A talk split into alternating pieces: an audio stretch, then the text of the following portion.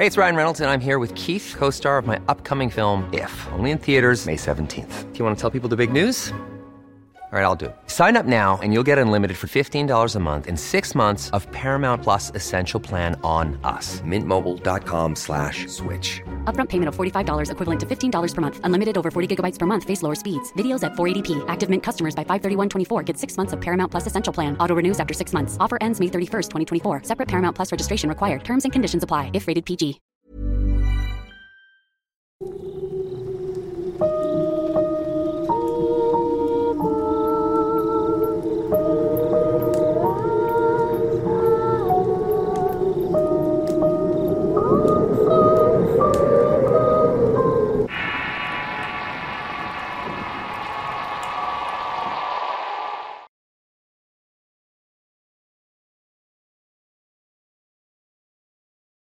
Soy vigilante privado contratado para cuidar a negocios del gobierno y escuelas que son restringidos por los mandatarios.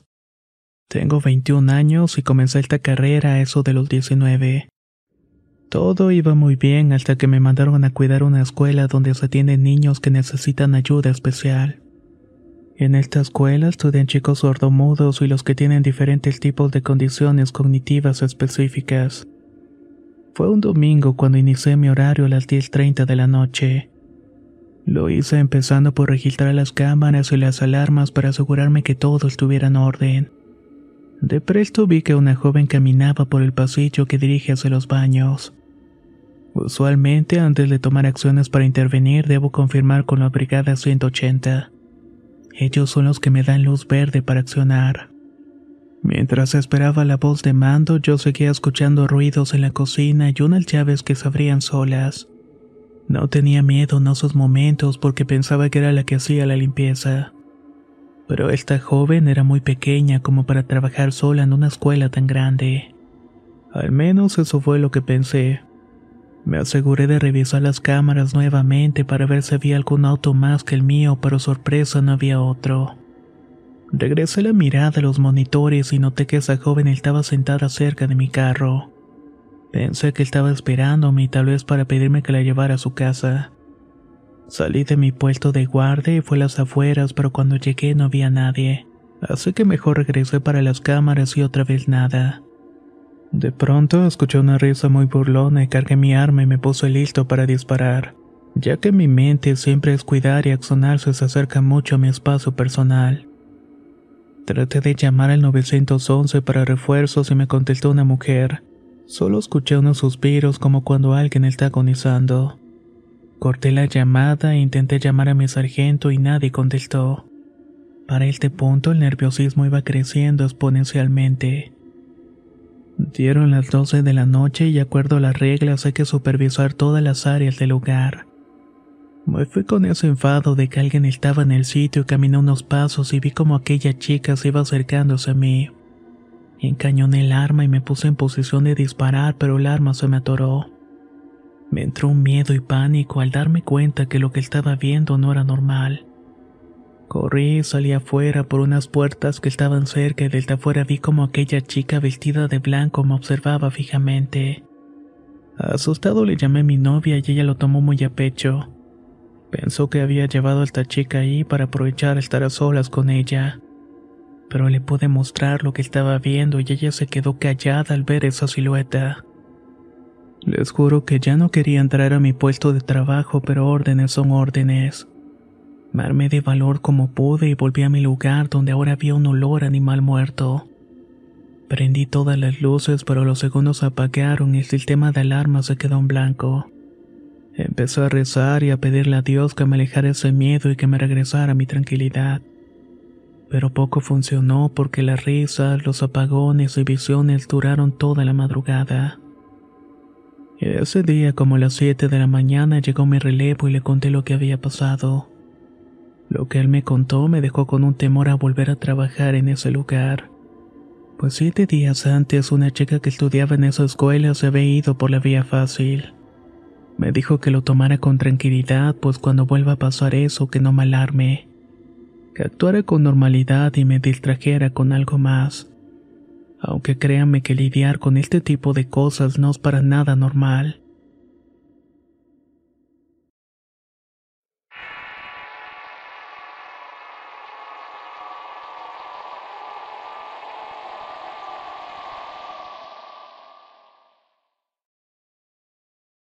Soy originario de Yucatán y por motivos de la pandemia mi abuelo falleció el año pasado.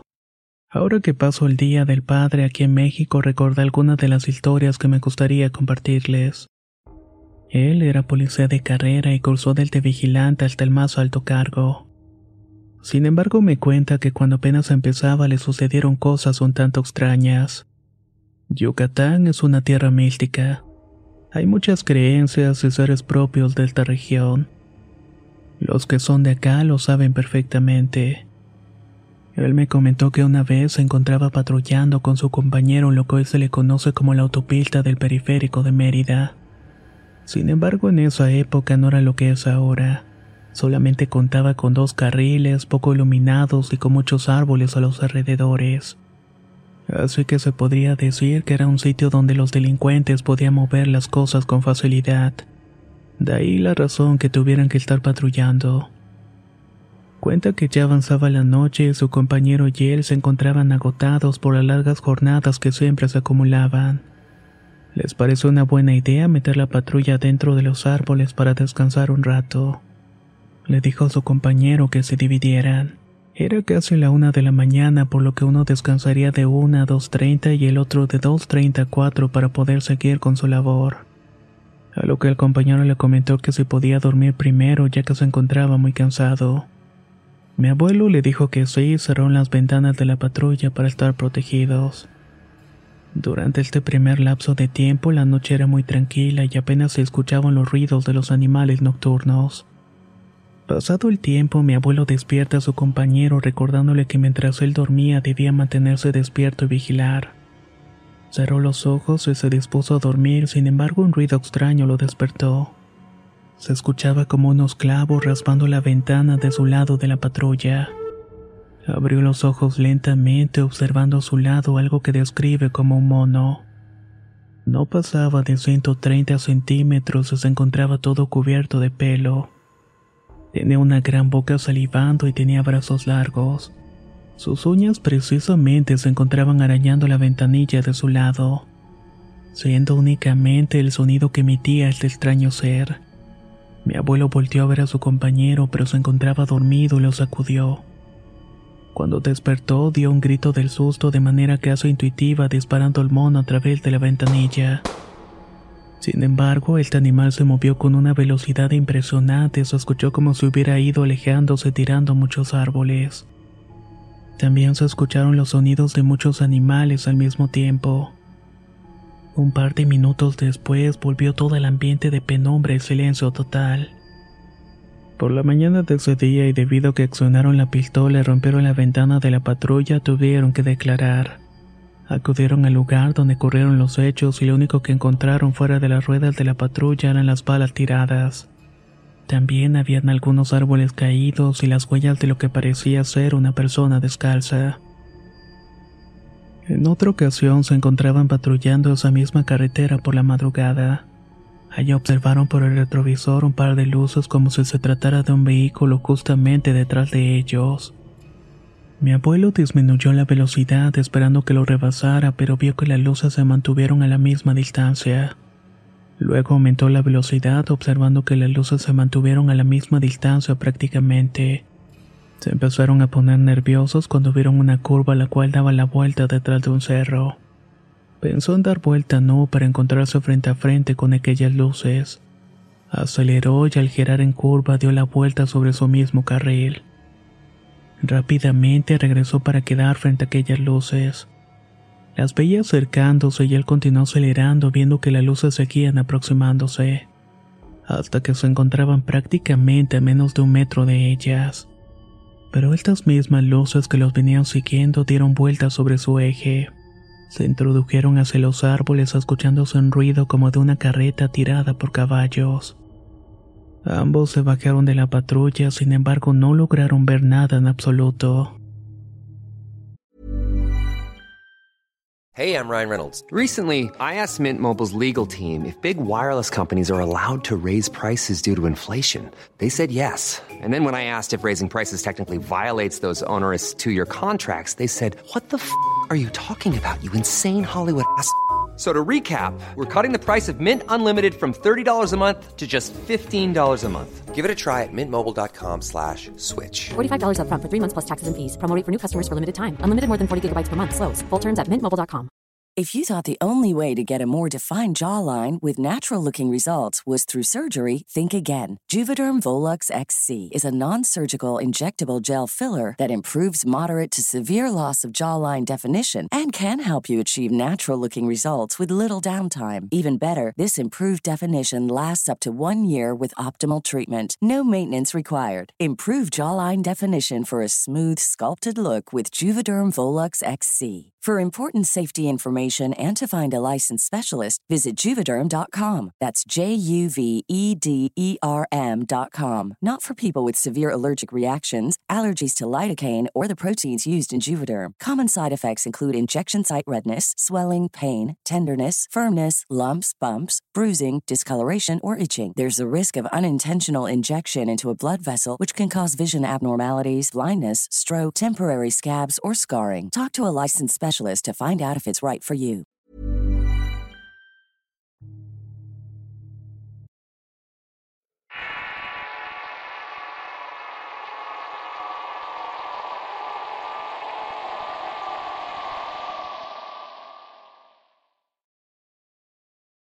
Fui policía federal durante 12 años y quiero contar la situación más espeluznante que viví.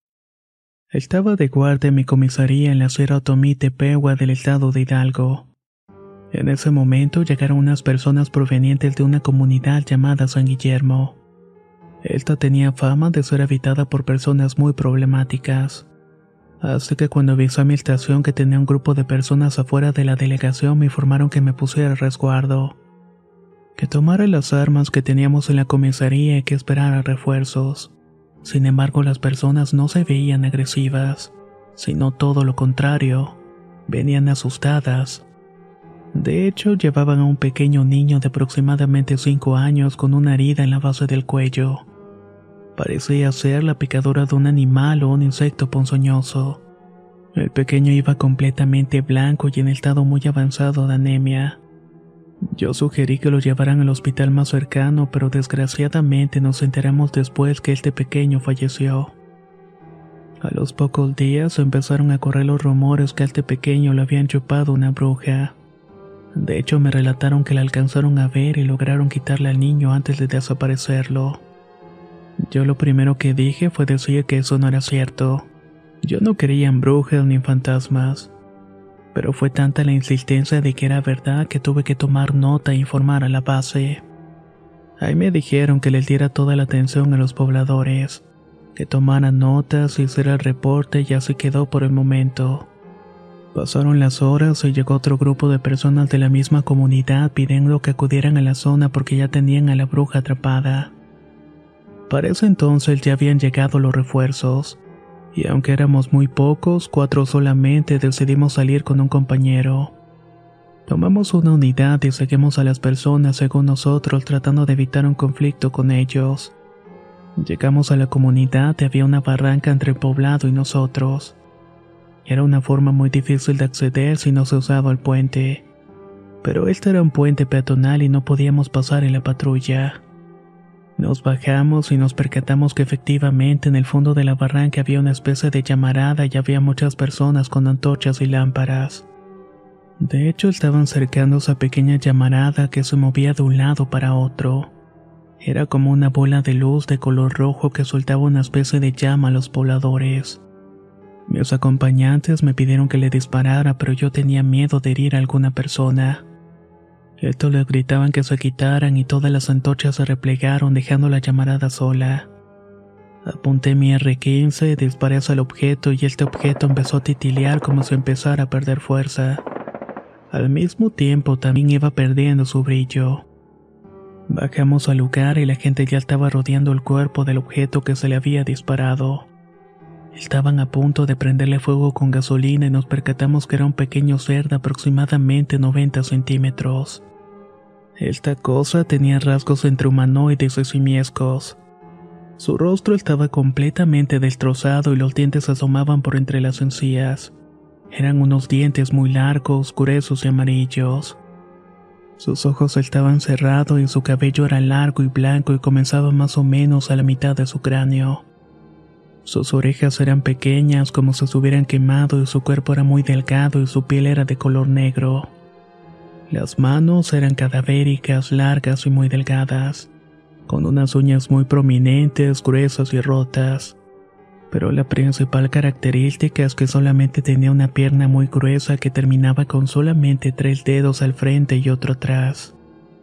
Alrededor de esta cosa había demasiadas plumas de color negro y sacamos fotografías del ser, pero al querer levantarlo llevarlos como evidencia. El resto de pobladores nos lo impidió y simplemente le prendieron gasolina. En ese momento nos pidieron que nos retiráramos y que no tomáramos fotos de nada que sería mejor que nos fuéramos de ese lugar, así que hicimos caso. Más tarde, cuando estaba viendo las fotografías, me percaté que el cuerpo presentaba cinco impactos de bala en la región pectoral, dos más en la región abdominal y los últimos dos en el cráneo. La evidencia fotográfica fue entregada al Centro de Inteligencia Nacional y nos la fue decomisada, así como todos los discos donde se habían endosado la información. Esto era como un secreto policial y nos hicieron firmar una carta y dar toda la evidencia. Todo con tal de que nadie se enterara.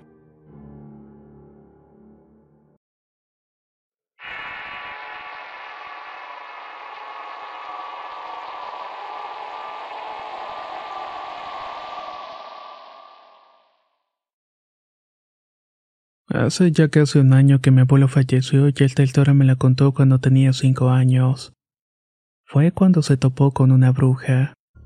Cuando él era joven trabajaba de velador en el rancho de un señor muy amigo suyo. Lo único que había donde se quedaría a velar era un pequeño cuartito donde apenas cabía un catre y nada más. Ahí se quedaría para cuidar a los animales que estaban a unos cuantos metros de distancia en sus respectivos corrales. El sitio también contaba con un tractor viejo que lo llevaría al pueblo por si algo pasaba. Pasaron varias noches sin novedad hasta que una de ellas comenzó a escucharse ruidos. Irremediablemente tuvo que salir a averiguar de qué se trataba. Iba armado solamente con una escopeta y una linterna. Alusaba hacia los árboles, los lados y el corral, pero no miró nada. A 30 metros había un pozo de agua y se subió al tractor para encender las luces y tener una mejor perspectiva. Cuando encendió la bomba para extraer agua y escuchó silbidos y ruidos extraños. Asustado alumbró los árboles pensando que ahí provenían los ruidos. Apuntó la escopeta y se recargó en el pozo, pero escuchó como algo salía volando a toda velocidad del interior. Casi le tiró el sombrero y sorprendido apuntó en todas direcciones hasta el cielo sin mirar a qué dispararle. No veía nada, pero de repente escuchó unos aterradores llantos de una mujer pasando sobre su cabeza. Estaba gritando como si se encontrara herida. Mi abuelo pensó que era la llorona, pero de inmediato descartó esa idea, pues esa cosa estaba volando. Muerto del miedo y sin saber a qué se enfrentaba, decidió subir al tractor y escapar de ahí. Pero seguía escuchando que algo venía detrás de él haciendo ruidos como si estuviera herida. A esas horas, a medio del monte, no era para nada algo normal. Como pudo, se encerró en aquel cuartito muerto del miedo. Allí escuchó el cacareo de una gallina y luego que rasguñaban con sus patas el tejado como queriendo entrar. A mi abuelito no le quedó otra que esperar amanecer como eso de las 5 de la mañana, ya que dicen las personas más viejas del pueblo que las brujas asustan cuando el primer gallo canta anunciando la mañana.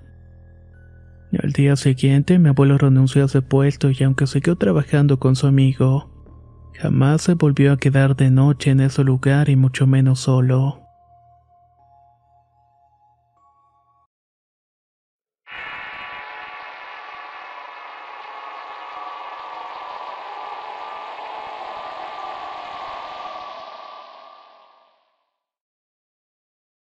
Soy guardia de seguridad en Puebla y desde hace un año cuido una oficina de hacienda en una plaza no muy grande.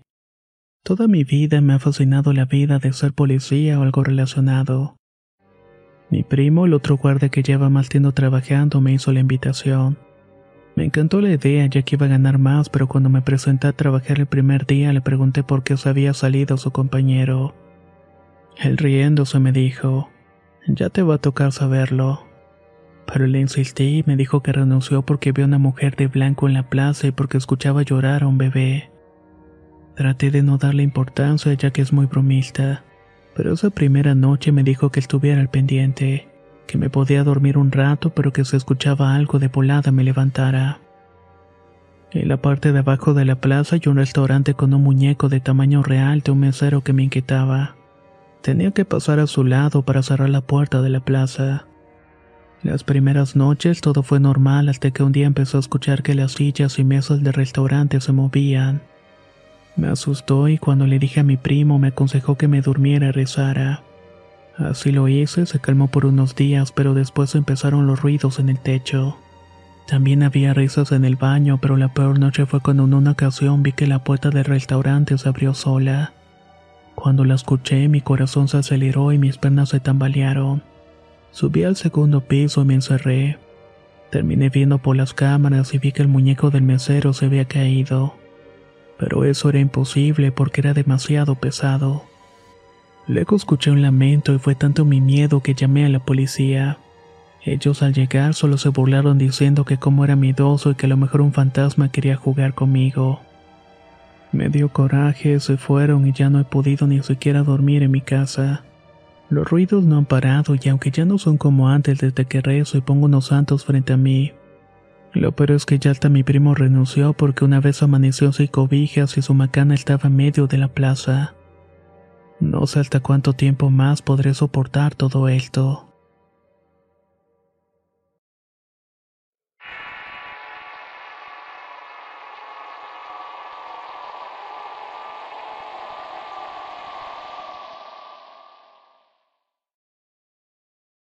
Realizábamos nuestro recorrido como de costumbre y eran casi las tres de la madrugada. Circulábamos por una colonia con calles estrechas. Todo parecía estar en total tranquilidad cuando de repente en un callejón salió una señora ya de edad pidiendo ayuda. Sus gritos de desesperación podían escucharse en medio de la madrugada y rápidamente nos acercamos a ella y le preguntamos qué estaba pasando. Nos indicó que su yerno estaba golpeando a su hija que por favor la ayudaran o ese hombre era capaz de matarla. Le dijimos que se subiera a la unidad y nos indicó por dónde llegar al domicilio. Le pedimos que se quedara afuera para que en cuanto llegara el apoyo indicara cuál era la casa para que entráramos de inmediato. Llegamos casi tirando la puerta, pues hasta la calle se escuchaban los gritos de aquella mujer que era sometida por su pareja sentimental. No nos quedó de otra más que derribar la puerta y entramos a la casa. Mi compañero logró someter a aquel hombre que estaba enfurecido tratando de defenderse. Momentos después escuchamos que se acercaba una ambulancia y dos patrullas más llegaron en nuestro apoyo. Los paramédicos atendieron a la mujer que entre llanto nos daba las gracias. Le dijimos que no nos agradeciera a nosotros ya que había sido su mamá quien salió a pedir la ayuda. Por suerte estábamos haciendo rondín de la zona. Aquella mujer se desconcertó y preguntó extrañada. ¿Mi mamá? Sí, su mamá. Cuando volvió a soltar en llanto diciendo que eso no podía ser posible. Su madre tenía dos años de haber fallecido. Yo solamente giré la cabeza donde mi compañero y nos quedamos viendo extrañados. Les preguntamos a los compañeros si en cuanto llegaron pudieron ver a una señora y le describimos cómo era. Pero ellos solamente respondieron que cuando llegaron no había nadie más afuera. Desde esa noche estoy segura que quienes ya se fueron de este mundo siguen cuidando de nosotros aún después de la muerte. Ojalá les hayan parecido interesantes esta selección de relatos sobre veladores y policías. Esperemos que pronto podamos contar con otro compilado de experiencias, ya que definitivamente al estar expuestos durante la noche, los eventos paranormales están a la orden del día con ellos. Soy Antonio de Relatos de Horror y nos escuchamos pronto.